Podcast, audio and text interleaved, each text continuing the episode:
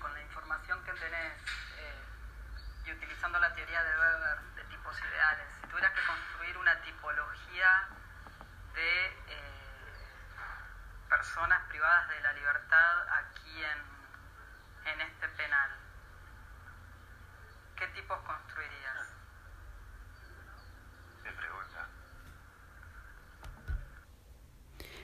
Nuestro grupo de trabajo eligió la historia de Jonathan, un estudiante que en contexto de encierro debe rendir su examen de sociología.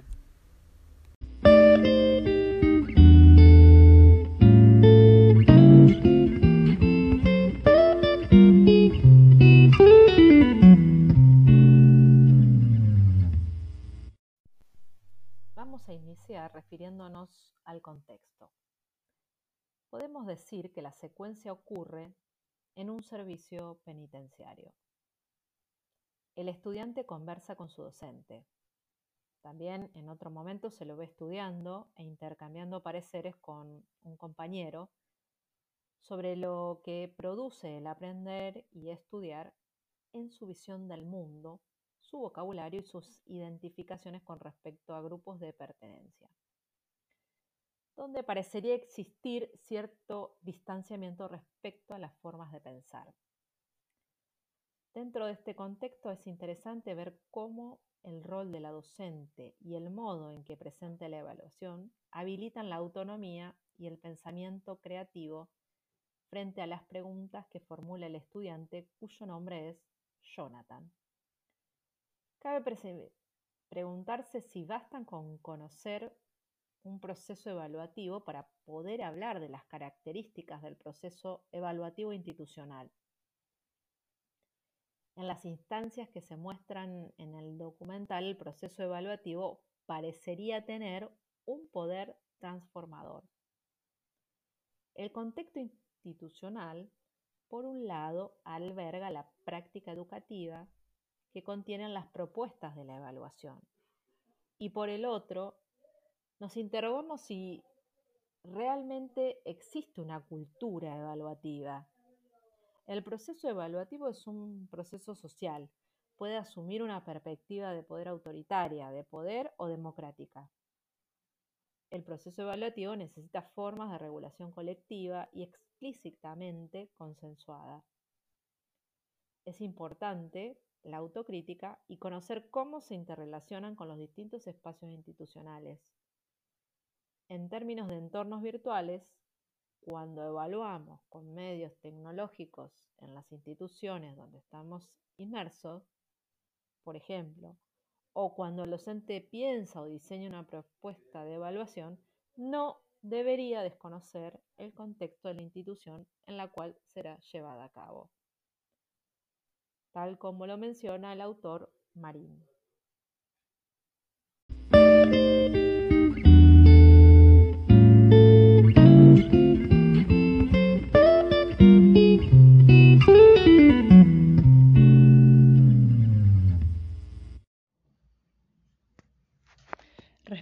Las consignas, la docente comienza con una invitación hacia Jonathan de que él mismo cuente el cómo y le dice, contame cómo organizaste el examen. Pensando en las consignas planteadas por la docente, podemos establecer una relación estrecha con el concepto de literacia que toma Cristóbal Cobo de un autor, Julio Carabaña Morales, ya que implica la capacidad de aplicar los conocimientos en la vida real. Definitivamente la respuesta dada por Jonathan y lo que van construyendo en la estancia de evaluación no podría haber sido resuelta en Google. Asimismo, Carabaña Morales sostiene que las competencias cognitivas de las que depende la literacia se resumen finalmente en tres conjuntos de destreza, a saber, localizar información contenida en los textos, su comprensión e interpretación y la capacidad de reaccionar, reflexionar o tomar partido. Dentro de esta construcción que transita la consigna de examen, se puede establecer que tanto estudiante como profesor disponen de un acuerdo en la preparación del examen, por lo cual el vínculo y la relación pedagógica encuentran una fluidez donde la comprensión y las capacidades de relación con el medio social se disponen hacia el proceso de enseñanza-aprendizaje que, como sostiene Paulo Freire, es un diálogo que es la forma más primitiva de relación humana y social, y el medio de transformación del hombre y su mundo. Desde su perspectiva, la relación entre el evaluador y el evaluado debe ser bilateral, una relación en la que haya un flujo de información en las dos direcciones y un proceso de aprendizaje mutuo, aunque las partes implicadas en el diálogo no sean necesariamente iguales en autoridad.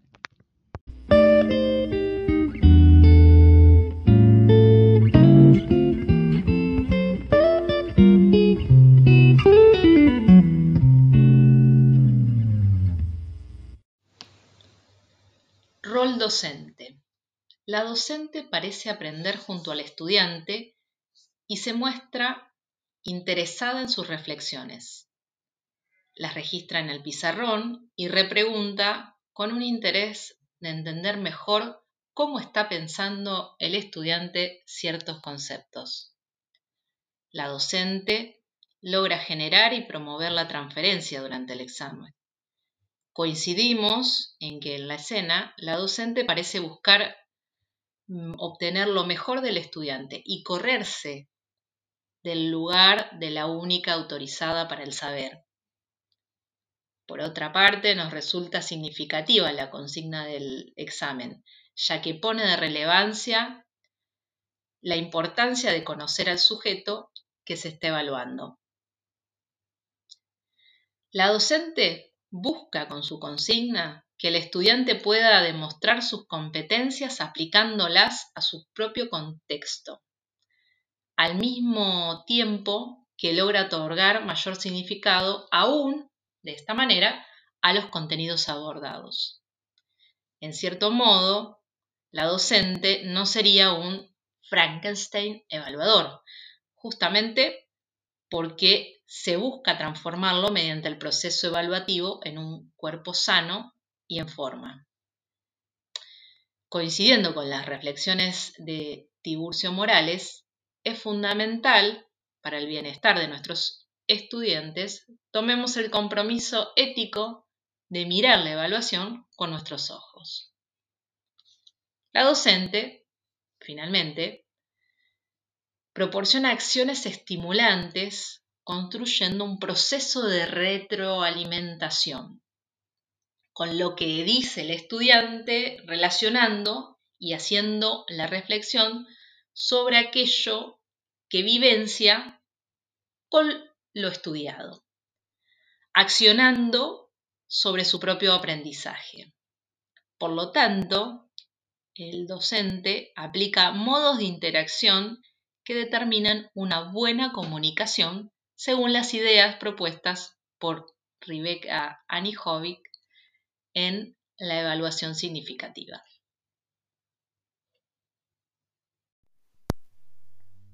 Rol del estudiante. El desempeño del estudiante en el documental con su motivación es el que lleva adelante la instancia de evaluación. ¿De qué tema quiere hablar?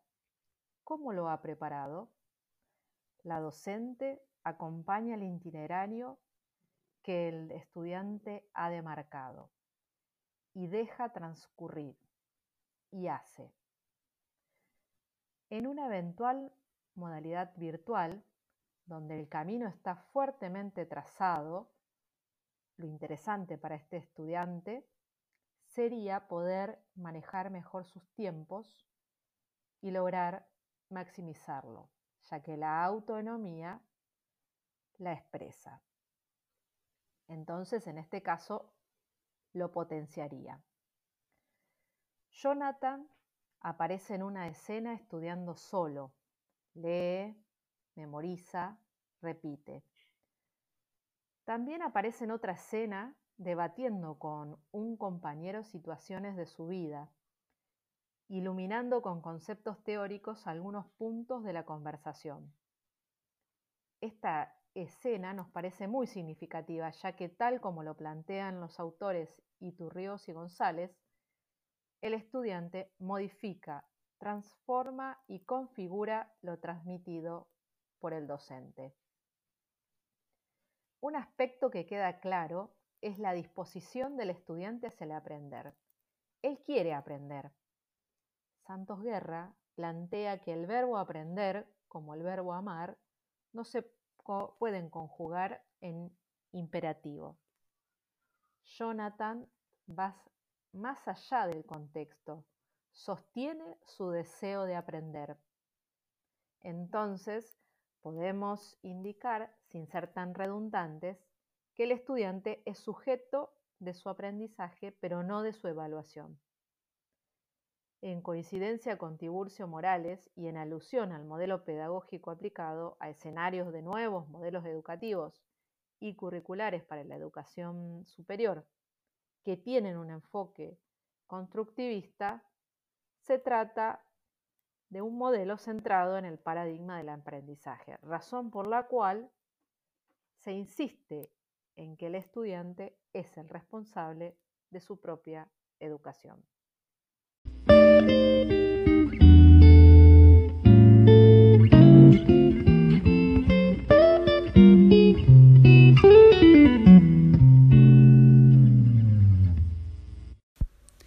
Respecto a las rúbricas y la retroalimentación, si bien en las escenas de la historia de Jonathan las rúbricas no son un tema que se explicite, la retroalimentación de la docente en la instancia del examen sí se hace presente. La misma parece ir siempre en búsqueda de la actividad cognitiva, la ayuda y el enriquecimiento del proceso de Jonathan. Al respecto, la docente no se limita a indicar si la respuesta es correcta o incorrecta. Sus intervenciones parecen ir más de la mano de una construcción conjunta y de preguntas que acompañan y alientan el pensamiento y la autoría del estudiante. Ante los errores, la docente repregunta y parece poner constantemente la instancia de evaluación al servicio del aprendizaje de Jonathan. Si bien mm, ya explicitamos que desconocemos la calificación que recibió el estudiante, acordamos en que sería muy rico conocer las rúbricas de la docente de esta historia, si las tuviera, y conocer también las apreciaciones de Jonathan al respecto, ya que las rúbricas son elementos importantes para los procesos de seguimiento y de evaluación en general. Las rúbricas permiten sistematizar el proceso evaluativo y facilitan la descripción de los procesos a seguir para valorar el trabajo realizado. Si los equipos de cátedra elaboran las rúbricas y presentan a sus estudiantes las mismas, estarían transparentando el proceso de evaluación y acordando los criterios de qué, cómo se evaluará y qué se valorará. Martín 2020 nos ayuda a pensar en esto e insiste en la importancia de las apreciaciones de los estudiantes para la calificación. Para acompañar nuestra mirada, seguimos parafraseando al mismo autor, cuando plantea la retroalimentación como aquel proceso sobre el cual decimos algo sobre el trabajo de un o de un estudiante. En general, continúa, si bien la retroalimentación se relaciona con procesos que ya sucedieron, es importante que otorguemos pistas con significados para pensar estrategias que las sitúen en una perspectiva de proyección hacia adelante. Consideramos que en estas escenas se muestra una retroalimentación formativa, ya que contribuye a modificar los procesos de pensamiento, los comportamientos del estudiante, se constituye en un factor significativo en su motivación y definitivamente favorece la participación del estudiante y fomenta el desarrollo de sus habilidades metacognitivas. Respecto a las temporalidades, hablaremos un poco más adelante.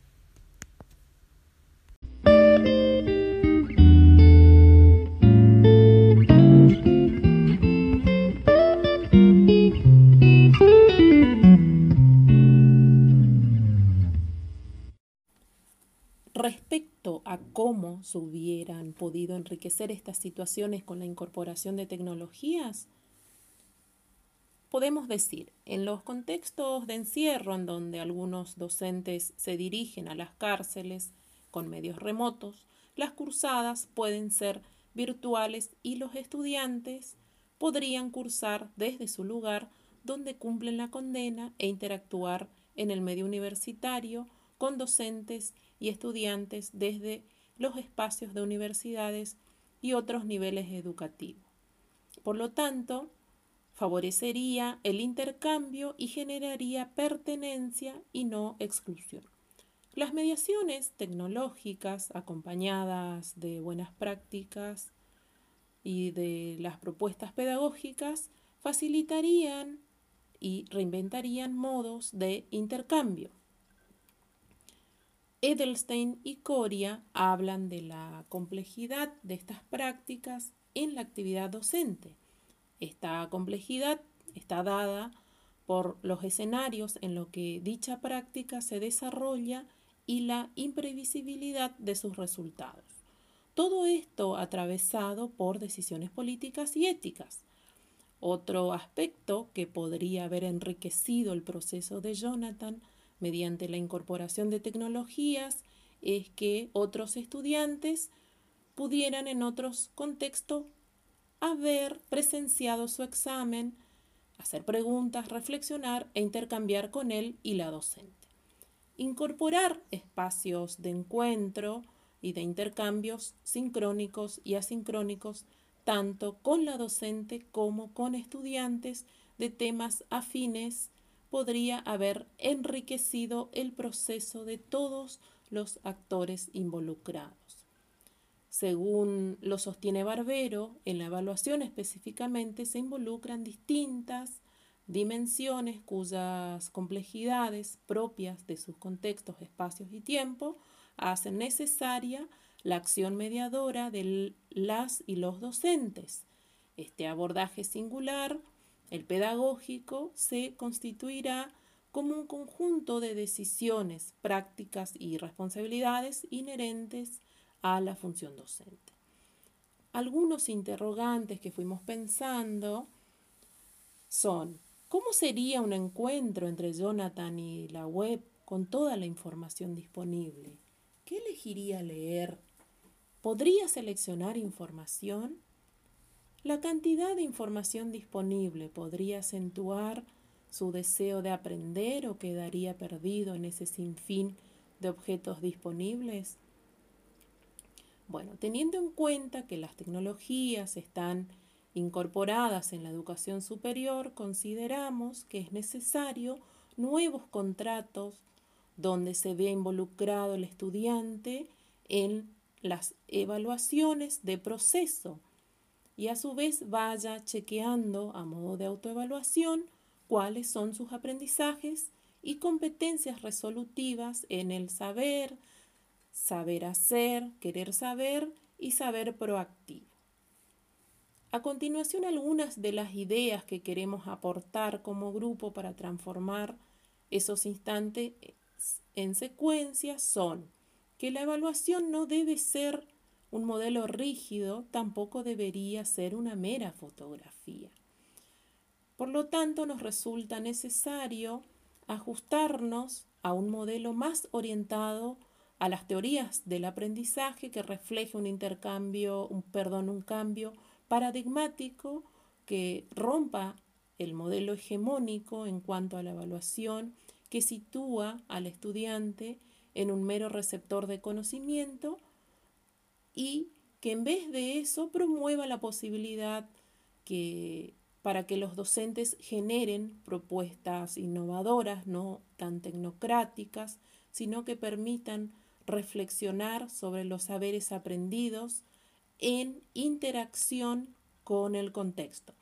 Y por último, que como docentes debemos incentivar que las evaluaciones sean acreditadas de manera cualitativa, donde se haga énfasis en lo formativo y lo procesual del sujeto de aprendizaje y no solamente en un número nota o cuantificador.